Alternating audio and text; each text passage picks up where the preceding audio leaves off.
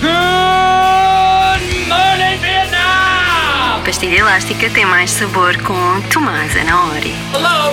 Anybody home? Pardon my French, but you're an asshole. Think would fly. Life moves pretty fast.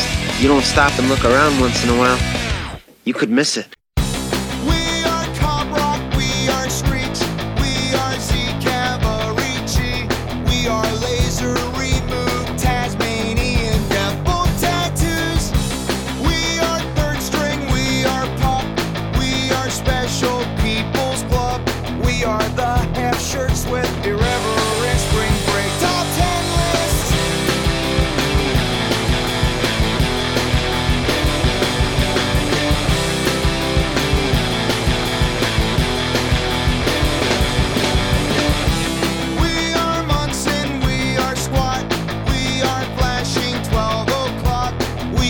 Spread out butt cheeks pulled apart, so just the